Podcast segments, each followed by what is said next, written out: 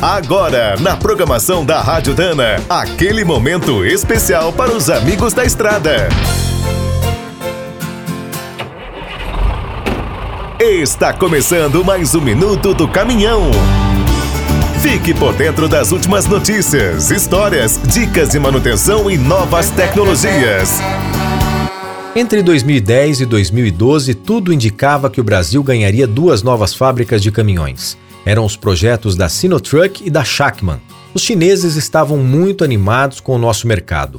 Tinham experiência, produtos competitivos e os países eram bem parecidos. Mas deu tudo errado.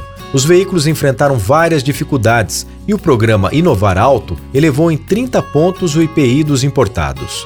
Desde então, a China manteve uma participação discreta por aqui, mesmo sendo a líder mundial em produção e venda de caminhões. Agora, tudo indica que os chineses voltarão em breve com uma nova estratégia.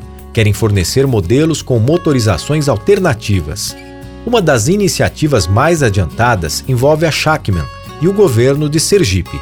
A meta é fabricar estradeiros movidos a gás no estado, Outra chinesa, a BYD, é uma potência em veículos elétricos. Desde 2016, montam chassis de ônibus na cidade paulista de Campinas.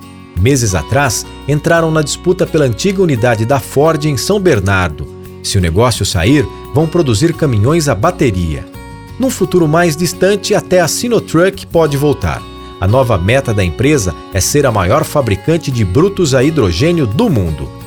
Quer saber mais sobre o mundo dos pesados? Visite minutodocaminhão.com.br. Aqui todo dia tem novidade para você. O Minuto do Caminhão é um oferecimento de Spicer e Álvaros, a dupla imbatível em componentes de transmissão, suspensão e direção. Quem é do trecho já sabe, para ficar bem informado, a Rádio Dana é sempre a melhor sintonia.